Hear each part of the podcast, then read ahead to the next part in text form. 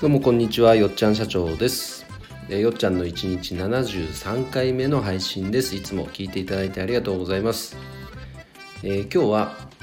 えー、よっちゃんが面白そうじゃないって考えてること。これについて、えー、お話をしたいと思います。えー、連日のお話です。フラワーディレクターという僕のお仕事について面白そうだなと思っていることなんですがうんと連日ですいませんね。あの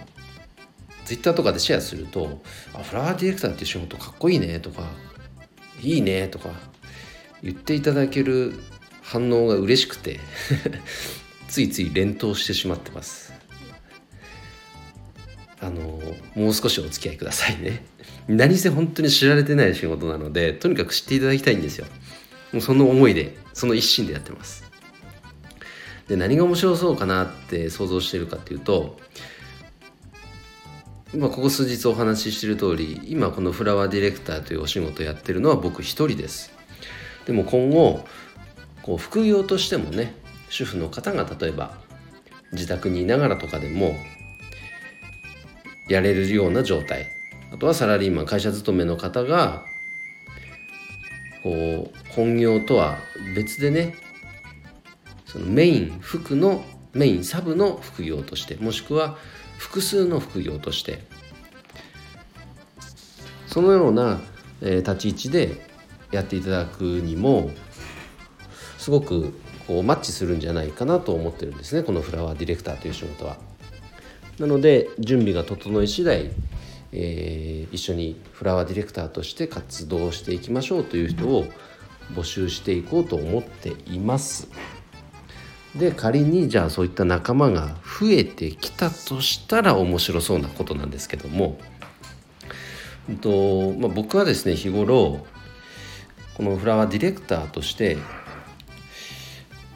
まあ、こういうことができそうだなという、まあ、思考の整理ってやつですね。それをあのマンダラチャートっていうのを使って整理してるんですよ。あのメジャーリーガーの大谷君がね使っていたシートで一躍有名になりましたね。こうマス目がずらっと書いてあるような。でそれをどんどんこう分解して考えていくようなものをそれを毎日えーとまあ、ブラッシュアップしている状態です。もう書きもうずらっと書いてあるのでそれを毎日こうチェックしながらあここはやっぱ違うなとかここはもっとこうできそうだなっていうのを、あのー、日々日々こう更新しているような状態なんですけどそれをじゃあ具体的に形にしていこうと思った時に今まで僕はあの花屋さんの、まあ、オンラインサロンを運営してるんですが花屋さんと一緒にそれをやっていこうとしてたんですね。ただやっぱりこう振り返ってみるとやっぱ現実花屋さんって、まあ、いわゆるフローリストと言われる方ですね。やっぱ現場があるんでお花の製作とか配達とか仕入れとかまあ、それに関連するもう店舗運営とかも全てやっぱいわゆるお花屋さんとしての仕事があるんでどうしたってやっぱそっちにね手が回らないですよね。だからちょっと現実的じゃないんだなっていうことも分かってきました。だったらフラワーディレクター仲間でそのサービスや商品の開発をこうしていこうと。でその過程を全てねこの今後おそらく運営していくであろうオンラインサロンのフラワーディレクター